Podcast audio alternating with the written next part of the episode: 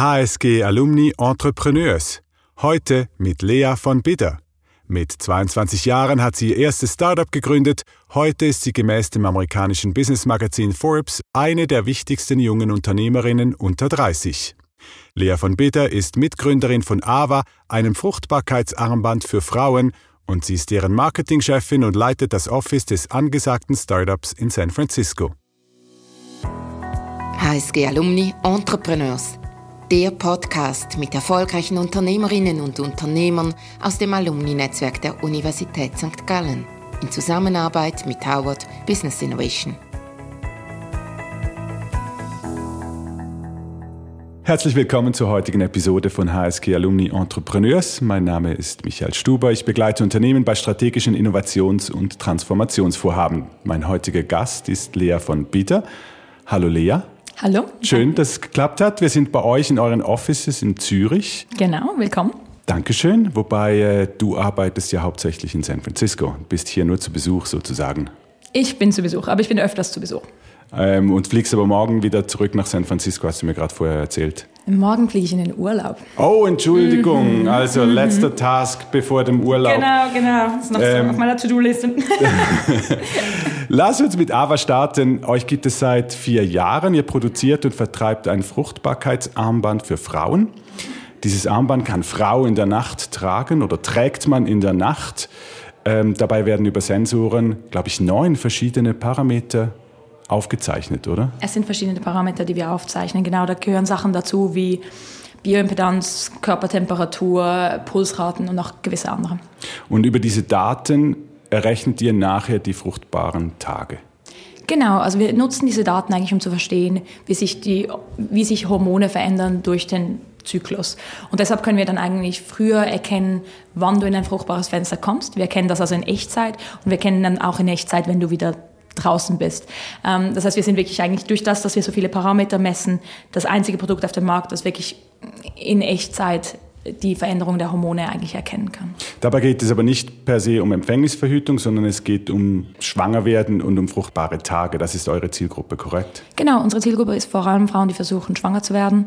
Ähm, wir haben auch etwa 10 Prozent von unseren Kundinnen versuchen, einfach ihren Zyklus besser zu verstehen. Aus verschiedenen Gründen. Ähm, Migränebeobachtung ist einer davon. Ähm, und dann haben wir noch einen großen Anteil an Kundinnen, die die aber weiterverwenden durch die Schwangerschaft. Okay. Und versteht ihr euch als ähm, Med Science Firma oder versteht ihr euch als Datenfirma? Das war mir nicht ganz klar, weil ihr habt irgendwie tausende Millionen von Datenpunkten, die ihr über ein Jahr aufzeichnet. Also da habt ihr ja sehr viel Wissen, dass ihr dann auch euer eigen nennen könnt. Mhm, genau. Ähm, wir verstehen uns an vorderster Front als Women's Health Firma. Ähm, ich glaube, das ist das Wichtige hier. Wir, unsere Vision war es von Anfang an, Frauen zu begleiten durch die verschiedenen Stadien ihres Lebens. Sei es, wenn sie versuchen, schwanger zu werden, wenn sie versuchen, nicht schwanger zu werden, wenn sie schwanger sind oder auch durch, durch ihre Wechseljahre. Und wir möchten Frauen in all diesen Situationen helfen, ihren Körper besser zu verstehen und ihnen wirklich actionable Insights zu geben, was sie damit machen können. Ähm, und das machen wir auf verschiedene Weise. Wir machen das natürlich mit Daten, aber wir machen das durch ein Medical Device. Und ich glaube, diese, diese Differenzierung zwischen Medical Device versus Data, die existiert heute nicht mehr. Ich glaube, heutzutage Unternehmen können nicht mehr sagen, wir machen nur Daten oder nur das andere. Das, das funktioniert heute nicht mehr. Und deshalb, wir sehen uns wirklich als Kombination von beiden. Wir sehen uns als MedTech-Unternehmen, aber wir sehen uns als datengetriebenes MedTech-Unternehmen. Dieser Podcast geht ja so um unternehmerische Fragen und um Fragen, ähm, was es braucht, unternehmerisch tätig zu sein. Da würde ich gerne mal einsteigen, auch bei dir in deiner Vergangenheit. Also du bist vor vier Jahren zu, zu AVA gekommen. Ich glaube, du hast einen Gründer bei einem Gründerforum irgendwie kennengelernt oder irgend sowas habe ich gelesen. Oder wie ging das? Ähm, es war ein bisschen anders. Ah, ich bin, oh, okay. Oh, kein Problem. Ich, ich erkläre ich erklär das gerne. Ähm, ich bin vor vier Jahren zurückgekommen aus Indien, ähm, wo ich meine erste Unternehmung hatte und bin zurück in die Schweiz gekommen. Ich hatte ein anderes Businesskonzept, an dem ich irgendwie an, der, an dem Punkt gearbeitet habe und habe viele Gründer zum Kaffee getroffen, weil ich einfach in der Schweiz ein sehr schlechtes Netzwerk hatte an dem Punkt. Ähm, und einer der Gründer, die ich kennengelernt habe, dann war mein Mitgründer Pascal. Und er mir erzählt von der Idee, an der Sie arbeiten. Ich habe ihm erzählt an der Idee, an der ich arbeite. Und schon während der Konversation wurde dann irgendwie klar, dass ich die Idee, an der er gearbeitet hat, großartig fand. Ähm, für mich war Women's Health schon immer ein Riesenthema. Women Empowerment war für mich immer ein Riesenthema. Und ähm, bin dann sehr kurzerhand bei Ihnen ins Gründerteam eingestiegen. Und was war deine Aufgabe am Anfang? War das, jetzt leitest du das Marketing, war das damals schon klar oder was war so dein unternehmerischer Antrieb damals? Das war damals schon klar. Das war damals schon klar. Ich habe in Indien in meiner Unternehmung dort Operations gemacht ähm, und habe dort gemerkt, dass ich mich eher ein bisschen zum Marketing hingezogen fühle und bin zurückgekommen und ganz klar gesagt, ich interessiere mich für Marketing, Marketingstrategie ähm, und habe dann und habe dann Marketing geleitet für Ava. Und das hat sich auch wunderbar ergeben, weil an dem Punkt ähm, Peter Peter und Pascal haben das so ein bisschen angefangen ähm, mit dem technischen Teil und auch Pascal als CEO. Und die haben dann Philipp dazu geholt, der wirklich Operations gut verstanden hat und Product. Und dann hat ihnen eigentlich genau Marketing wahrscheinlich an dem Punkt noch gefehlt, in dem Moment, wo ich da aufgetaucht bin zum Kaffee trinken. Was ist für dich die unternehmerische Herausforderung beim Marketing in einem Startup, so wie du das in den letzten vier Jahren erlebt hast? Wie könntest du das beschreiben? Ich glaube, es gibt, ich glaube, es gibt einige, ich glaube, es gibt einige Herausforderungen. Ähm, also fangen wir, fangen wir mal bei der ersten an. Wir können uns dann nachher durch, durch die restlichen durch. Ja, durchhören. ich denke, was man, was man immer als Startups ein bisschen anstrebt, ist dieser Magical Product Market Fit. Und das ist so ein bisschen ein mystisches, sagenumwobenes Thema, wo alle Leute was anderes darunter verstehen. Aber was es am Schluss eigentlich bedeutet, ist, du musst es schaffen, ein Produkt zu skalieren zu akzeptablen Marketingkosten. Und das, und das passiert in Wellen. Ähm, am Anfang schaffst du das irgendwie, dann machst du irgendwie Kanal Nummer eins machst du auf und das ist super und dann wächst du und das ist uns am Anfang passiert. Wir haben aber auf den Markt gebracht in den USA, ähm, haben das über Social Media advertised und das Ding hat funktioniert. Die Marketingkosten waren so, dass wir eigentlich einfach skalieren konnten. Wir wussten, wenn wir mehr Geld da reinwerfen, dann, dann können wir wachsen. Und, und das funktioniert für eine Weile. Und dann irgendwann merkst du, oh, okay, ich komme irgendwie, die Treppe ist irgendwie vorbei, oder? Und dann musst du sagen, gut, was mache ich jetzt? Jetzt muss ich entweder neu messagen oder ich brauche einen neuen Kanal und dann gehst du ins nächste und dann gehst du ins nächste. Und dieser, dieser Product Market Fit ich glaube, bei, bei Startups denkt man immer, das ist ein Product Marketing. Product Market Fit, das war es für uns überhaupt nicht. Das ist immer wieder in, es sieht wie eine Treppe aus. Wir haben immer gewachsen, wieder mal, oh, wir wachsen nicht mehr. Was machen wir als nächstes? Was machen wir als nächstes? Und ich glaube, das ist die große Herausforderung, wenn du Marketing leitest für ein Startup ist.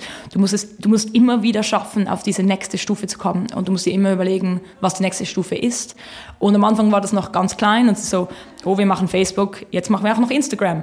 Und inzwischen sind das viel größere Sachen von, wollen wir vertreiben über Ärzte? Möchten wir strategische Partnerschaften? Und es, es, wird halt immer größer, aber es bleibt dieselbe Herausforderung. Und wie gehst du damit um? Oder was ist das für dich die, die, das Spannende an dieser Herausforderung dran? Es ist halt ein richtig spannender Weg, ständig selber zu lernen und zu wachsen. Weil du wächst mit der Firma, oder? Du beherrschst einen Kanal, dann denkst du, cool, jetzt habe ich das wirklich verstanden. Und dann kommt immer wieder was Neues. Und dann musst du wieder was komplett Neues lernen. Ich hatte vor vier Jahren keine Ahnung über Distribution, über Ärzte. Ähm, ich habe Schokolade verkauft vorher. Ähm, und, und dann muss man das lernen, man muss sich das wieder neu aneignen. Und, und, und die Firma entwickelt sich und man entwickelt sich selber. Und ich finde, das, das ist das super Spannende am Marketing, aber ich glaube, das ist generell über alle Teile in einem Startup ist das immer der Fall. Plötzlich, es wird einfach alles immer ein bisschen einen Schritt komplizierter und größer, wenn man wächst als Firma und man, man entwickelt sich immer wieder weiter. Und das finde ich das super Spannende an Startups generell.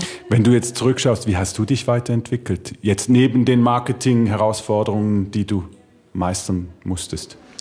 Ich glaube enorm. Also ich meine, ich bin mit 24 habe ich mit dieser Firma angefangen und ich weiß noch, ich hatte ich hatte ein Team in Indien zuvor, das heißt Leadership war mich nicht komplett neu, aber ich denke, mein Approach zu Leadership und ähm, wie ja vor allem halt wie ich das Team führe, hat sich total verändert und ich denke auch, wie viel Zeit wie, wie, wie, wie ich meine Zeit nutze, inzwischen hat sich verändert. Ich habe halt am Anfang alles hands-on gemacht. Oder am Anfang machst du, ich habe die erste Webseite programmiert, ich habe die ersten Facebook-Ads gemacht.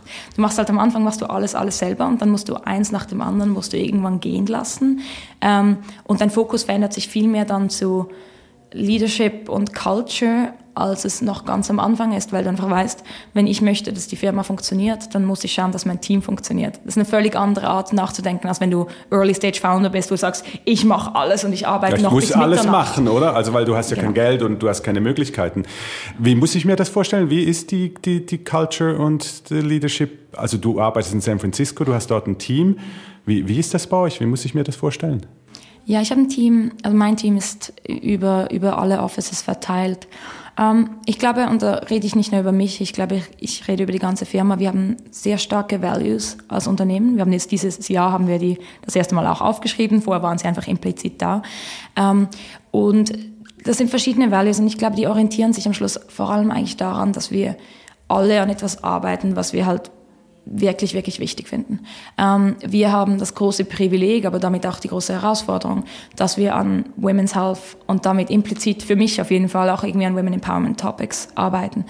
Und das führt dazu, dass wir als Firma eigentlich sehr, sehr, sehr visionsgetrieben sind. Natürlich sind wir, wir haben große Summen aufgenommen jetzt von Investoren. Wir, wir haben ganz fest vor, das in Return für die zu verwandeln. Aber gleichzeitig sind wir extrem vision-driven. Und das wollen wir beibehalten. Und ich glaube, das können wir auch, weil alle Leute, die zu AVA kommen und bei AVA arbeiten, haben irgendwo einen Bezug zu unserem Thema und sagen, darum möchte ich an dem arbeiten. Und, und das ist wirklich wichtig und auch irgendwie schön zu sehen, dass wir das auch bei 100 Leuten wirklich halten konnten. Du hast vorher erwähnt, du hattest, glaube ich, schon während dem Studium dein erstes Startup. Es war eine Schokoladenfirma oder war das gerade nach dem Studium? Wir haben gegründet während meinem Studium, das war während meinem Master und ich bin dann gleich nach dem Master ähm, nach Bangalore gezogen. Ja. Genau, und warst in Indien und hast da eine Schokoladenmanufaktur aufgebaut. Ähm, wie weit, ähm, jetzt gerade von der Visionsgeschichte her, wie weit ist, war das eine Vision von dir und wie weit ähm, ist AVA dann so ein, ein, größeres Baby von dir geworden? Oder kann man das vergleichen? Also es fühlt sich das ähnlich an? Ich glaube, man kann es sehr gut vergleichen. Ähm, ich habe das Glück, sagen zu können, dass ich wahrscheinlich sehr jung an zwei Themen arbeiten konnte, die ich wirklich cool fand. Ich fand Schokolade immer super und ich fand Women Empowerment wirklich super. Jetzt was natürlich passiert ist, ich glaube, was ich gesehen habe, während ich in Indien war, ist ein Haupttreiber warum mir es super wichtig war, in diesem Women's Health und Women Empowerment Thema weiterzuarbeiten. Women Empowerment war mir schon immer wichtig. Ich habe damals meine Maturarbeit schon über die Quotenregelung für Verwaltungsräte geschrieben. Ich war schon früh, früh sehr, sehr interessiert an der ganzen Thematik. Und ich glaube, in Indien ist das nochmal einen Schritt weitergekommen. Wir hatten ein sehr traditionelles Management. Wir hatten sehr viele, sehr traditionelle Regeln, unter anderem, dass die Leute nicht in unser Manufactory arbeiten konnten, während sie ihre Periode hatten, durften nicht an vielen Events teilnehmen. Es gab da, ich hatte mehrere Experiences in, in Indien, die sehr stark mich nochmal bestärkt haben, zu sagen, wow, das ist wirklich nicht nur eine Passion von mir, sondern ich möchte wirklich an dem arbeiten. Und ähm, bin dann zurückgekommen und habe seit dann, seit in den letzten vier Jahren, ich habe so viel Freude an unserer Thematik. Ich meine, es gibt die ganzen Ups und Downs und und, und Montagmorgen ist nicht lustig, ob du deine eigene Firma hast oder nicht, aber schlussendlich, du weißt ganz tief, dass du an was arbeitest, das wirklich einen Impact hat. Und das ist mir so wichtig und das kann ich auch nicht vergleichen zur Schokoladenfirma. Die Schokoladenfirma war immer cool, ich, hab, ich mag das Thema, ich finde es großartig, aber es war nie so intrinsically motivating, wie was ich jetzt gerade mache. Ich kann es wirklich nicht beschreiben und ich weiß auch nicht, ob ich jemals wieder was finde, was mir so wichtig ist wie das Thema, weil das Thema von Women Empowerment begleitet mich schon seit ich wahrscheinlich irgendwie 14 bin und, und, und ich bin super happy, da was machen zu können. Wenn ich da anknüpfe, wissen, dass für dich die Startup-Welt gilt als relativ männlich dominiert. Mhm.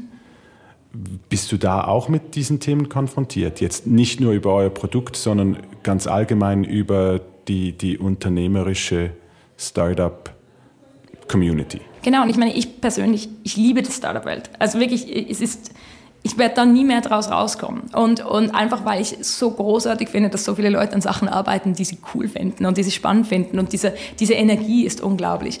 Aber genau deshalb ist es mir so wichtig, dass wir auch das Diversity-Thema in den Griff kriegen in der Startup-Welt, weil diese Türen sollen allen offen stehen und nicht nur gewissen Leuten.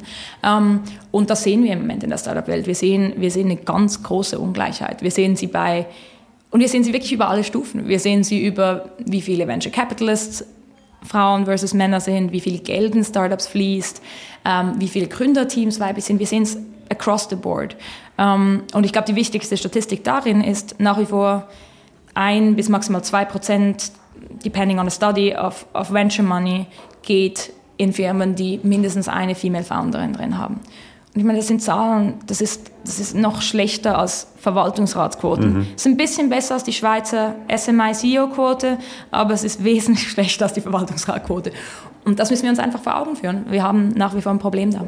Und was macht ihr bei AVA konkret in diesem Bereich? Also habt ihr euch gewisse Ziele gesetzt? Habt ihr Quoten gesetzt? Oder wie geht ihr damit um? Mhm, das ist eine sehr gute Frage, weil ich bin sehr pro Quote, aber wir haben tatsächlich keine Quote bei Aber.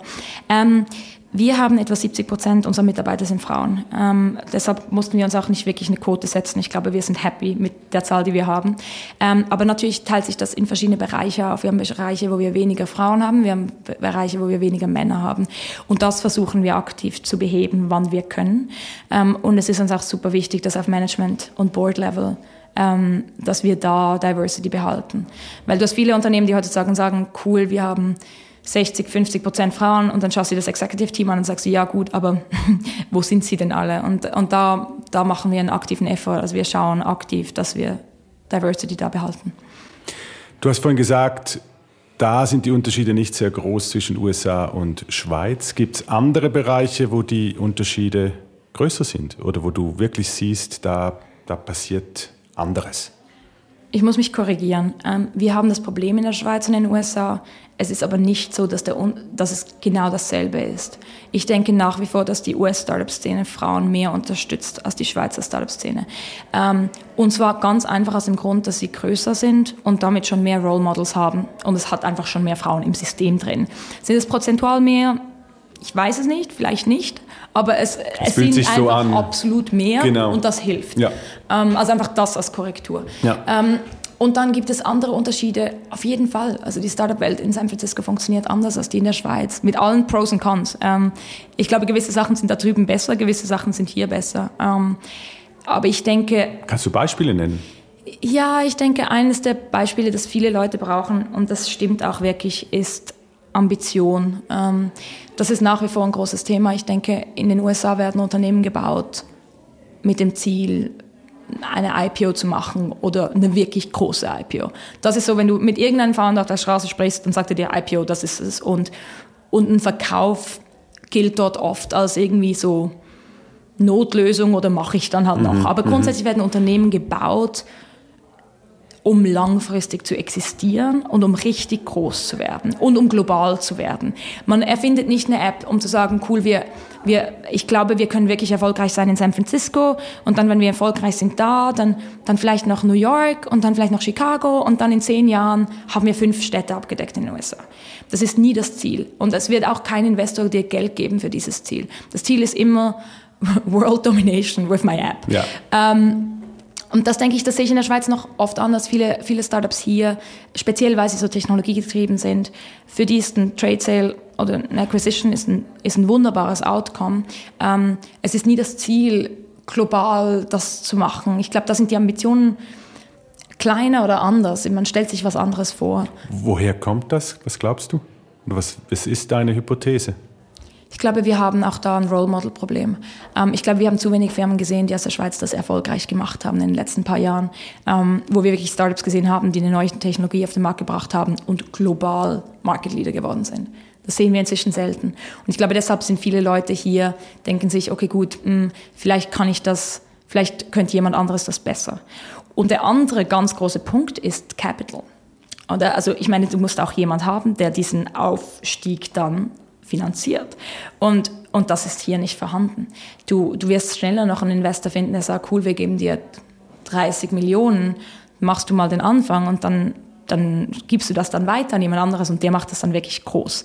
Ähm, aber die Runden, die wir sehen, die in San Francisco gesprochen werden, und da reden wir von 2, 3, 400 Millionen in einer Runde, das haben wir hier soweit ich mich jedenfalls erinnere, also noch ganz, ganz, ganz selten gesehen. Mhm, mhm, also ich glaube, es ist Access to Capital und dann ist es auch einfach Tradition. Löst ihr dann aber auch einen, einen anderen Druck aus? Also wenn du 300, 400 Millionen ähm, reinholst, dann, dann musst du ja wirklich Gas geben, oder? Oder empfindest du das nicht so? Also ist das nicht ich Erhöht hab, ja dann auch die Geschwindigkeit ein Stück weit vielleicht. Ich habe noch nie 200 oder 300 Millionen geraced. ähm, das, okay. das hat keinen Wert. I don't know. Ich habe 40 Millionen geraced, aber nicht 200. Ähm, schau, meiner Meinung nach, ich bin nicht sicher, ob das so ist. Ich bin nicht ganz sicher, nur weil du 300 Millionen raised. Ja, die Geschwindigkeit geht hoch, aber die Geschwindigkeit ist auch mit 20, 30 Millionen super hoch. Der Druck ist so hoch. Ich weiß nicht Ich, war, ich bin ganz ehrlich unsicher, ob nur weil du mehr Geld in ein System reinwirfst, dass es so ein viel größerer Druck ist. Weil damit kannst du dir dann auch Leute leisten, die das schon mal gemacht haben, oder? Du kriegst auch von Anfang an Access to Resources, die du bis jetzt noch nicht hattest. Also ganz ehrlich, ich bin nicht ganz sicher. Ich bin nicht sicher, ob ein Founder, der... Es ist genau dieselbe Frage, wie wenn du deine Seed-Runde raised und du raised 500.000 statt 2 Millionen. Hast du jetzt weniger Stress, wenn du 500.000 geraced hast? Nein, Oder wahrscheinlich nicht. Mehr, ich glaube, du hast mehr Stress, ja. weil du bist unter viel größerem Druck zu ja. existieren. Und mit 300 Millionen, wenn du deine ganzen Competitors outfundest bei Faktor 10, dann bist du vielleicht auch da und denkst so, okay, auch wenn wir jetzt 10 Marketingkampagnen machen, die nicht funktionieren, wir haben immer noch fünf, sechs Mal mehr Geld als alle anderen. Vielleicht, also ich weiß es nicht. Ich weiß es nicht, aber ich würde es mal nicht Kannst generell befürworten. Atmen vielleicht, okay. Du sagst selber, der Druck ist sehr, sehr hoch. Mhm. Und ich nehme an, das spürst du in San Francisco genauso wie in der Schweiz bei euch, weil ihr wollt wachsen, mhm. ihr wollt vorwärts kommen. Wie gehst du persönlich mit dem Druck um? Oder was, was macht das mit dir? Ich glaube, ganz wichtig zu sagen ist, dass wir als Unternehmen ganz klar beschlossen haben, dass wir als Unternehmen familienorientiert bleiben möchten. Das war etwas, das wir uns ganz früh am Anfang vorgenommen haben und das versuchen wir bis heute so zu leben. Wir möchten nicht ein Startup werden, das Arbeitszeiten hat bis Mitternacht. Wir möchten nicht ein Startup werden, das Wochenendarbeit normal macht. Wir möchten ein Startup werden und bleiben, wo Leute arbeiten können, die ihre Kinder um 5 Uhr von der Krippe abholen möchten. Und das ist uns super, super, super wichtig, weil das führt zu Diversität in deinem Team. Und das ist auch nicht nur deshalb, es ist uns einfach persönlich wichtig, dass das möglich ist. Ähm, und deshalb, wenn ich sage, der Druck ist groß, ich glaube, der Druck ist groß, aber er ist groß within limits, die dir immer noch erlauben, nebendran ein Leben zu haben. Und das ist uns als Unternehmen wirklich sehr wichtig. Ähm, das erlebst du selber auch so. Also ich muss mir nicht vorstellen, dass du 16 Stunden arbeitest Nein. in San Francisco. Nein, wirklich nicht. Also ich meine, wir, ich glaube, weißt du, am Schluss, Arbeitszeitendruck ist auch nicht immer das genau gleiche. Ich ja. glaube, du kannst großen Druck haben in, genau. innerhalb von normalen Arbeitszeiten. Ja. Ähm, aber wir versuchen wirklich die Balance anzustreben und ich versuche das auch persönlich ganz klar da einen Strich zu ziehen und zu sagen, okay, gut, jetzt ist Wochenende oder jetzt gehe ich morgen in den Urlaub und ich gehe lange in den Urlaub. Ähm, äh, das, wir, müssen, wir müssen das aktiv, aktiv so leben. Ähm, und, und tun wir, glaube ich, auch sehr erfolgreich. Und da kommt ihr dann nicht in den Clinch mit euren Investoren zum Beispiel, die sagen, es muss noch schneller gehen oder wir brauchen jetzt, ihr seid auf Version 2, glaube ich, im Moment, oder wir brauchen Version 3 in zwei Monaten oder gibt es da solche Drücke, entstehen da nicht? Ja, ich glaube, mein, mein Lieblingsmotto da kommt, kommt von Pascal und das ist ein It's a Marathon, it's not a Sprint. Und, und das ist so. Wir machen das jetzt. Die Leute, wenn sie, ich denke, wenn Leute anfangen, Startups zu machen, das war am Anfang bei mir ein bisschen so, da denkt man sich so, mache ich ein Startup, wenn es erfolgreich ist, oder das ist einfach, das geht alles so super schnell. Geht es nicht. Viele Leute in sehr erfolgreichen Startups sind zehn Jahre in diesem Startup drin. Das ist, das ist irgendwie, oder die Investoren geben dir auch Geld für maximal zehn Jahre, also irgendwo so zwischen fünf und zehn Jahren, nehme ich an, haben die Leute irgendwie einen Exit, wenn sie einen Exit anstreben. Ähm, das heißt, man macht das für eine wirklich lange Zeit. Und da glaube ich wirklich ganz fest, wenn du dich, wenn du dich komplett verbrennst in Jahr eins, dann wirst du im Jahr zwei nicht mehr performen können. Und es geht immer weiter. Und die, die Herausforderungen werden immer größer, der Zeitdruck wird größer, die Probleme werden größer, die Risiken werden größer. All das passiert. Und man muss irgendwie langsam in das reinwachsen und muss auch irgendwie schauen, dass man im nächsten Jahr noch funktionieren kann. Ähm, es macht sonst keinen Sinn, weil sonst bist du das Startup, was jedes Jahr sein, ganze, sein ganzes Team inklusive Executive Team auswechseln muss, weil einfach die Leute sagen, keine Lust mehr, mag ich nicht mehr, es lohnt sich nicht. Ähm, also nein, ich glaube, wir haben diesen Druck von den Investoren nicht, weil ich glaube, unsere Investoren denken da gleich wie wir. Und auch, auch weil wir bis jetzt bewiesen haben, dass das System funktioniert. Auf jeden Fall. Wenn wir noch ein bisschen zum Abschluss des Gesprächs in die Zukunft schauen, was bringt die Zukunft für AVA? Ich habe das am Anfang des Gesprächs erwähnt ähm, und da werde ich wieder ansetzen. Wirklich für uns das Wichtigste ist, dass wir Additional Services auf den Markt bringen, die Frauen unterstützen können in verschiedenen Lebenssituationen. Uns ist es wirklich wichtig, zusätzliche Sachen zu machen. Und diese zusätzlichen Sachen wollen wir fundieren auf Research, die es bis jetzt noch nicht gab, auf klinischen Studien, die noch niemand gemacht hat. Und ähm, aber im Women's Health Bereich zu bleiben. Weil wenn du dir am Schluss unseren ganzen Bereich anschaust, Women's Health, ob Schwangerschaft, Wechseljahre, all diese Themen, die haben sehr viel gemeinsam. Sie sind super stigmatisiert, ähm, werden irgendwie viel zu wenig angesprochen. Es gibt in all den Bereichen fast keine Lösungen oder schlechte Lösungen. Das war im Fertility-Bereich so, Wechseljahre gibt es wirklich praktisch gar. Also es ist wirklich in all den Bereichen, wenn du mit Frauen redest, werden sie sagen, ich bin nicht happy mit was ich jetzt habe. Und dann das Dritte ist, in all diesen Bereichen haben wir ein Funding-Issue. Also in all diesen Bereichen, es gibt wenig große Pharmafirmen, die noch sehr viel Research machen in diesen Bereichen. Es ist ein underfunded, es sind underfunded Bereiche. Ähm, und wenn du das alles zusammennimmst, dann sehen wir Riesenchancen und einen riesen Nachholbedarf in all diesen, in all diesen Bereichen. Ähm, und wir möchten da Solutions haben. Und an dem arbeiten wir. Und ich glaube, das ist, das macht uns, irgendwo bringt uns das irgendwo in die Mitte zwischen einer, zwischen einer Research Company und, und, und einer existierenden MedTech Company, die halt wirklich einfach visionsorientiert weiterentwickelt. Mhm. Was bringt die Zukunft für dich? Genau Wenn ich da anschließe, also genau, genau, genau das Gleiche? Genau das Gleiche, okay. ja. Aber du siehst deine Zukunft in San Francisco oder, oder kommst du wieder mal zurück oder wo, wo, glaube, wo treibst du dich hin? Ich glaube, das steht offen. Ich bin jetzt im Moment, manchmal bin ich ein bisschen mehr in Zürich, manchmal ein bisschen weniger in Zürich. Ähm, ich glaube, ich werde am Schluss da sein, wo es am meisten Sinn macht. Im Moment bin ich super happy in San Francisco. Wenn Zürich irgendwann mehr Sinn macht, werde ich wieder nach Zürich kommen. In diesem Sinne, hoffentlich bald wieder in Zürich. Viel Erfolg. Vielen Dank. Vielen Herzlichen Dank. Dank fürs Gespräch. Danke dir. Danke, Lea. Schönen Tag. HSG Alumni Entrepreneurs. Der Podcast mit erfolgreichen Unternehmerinnen und Unternehmern aus dem Alumni-Netzwerk der Universität St. Gallen in Zusammenarbeit mit Howard Business Innovation.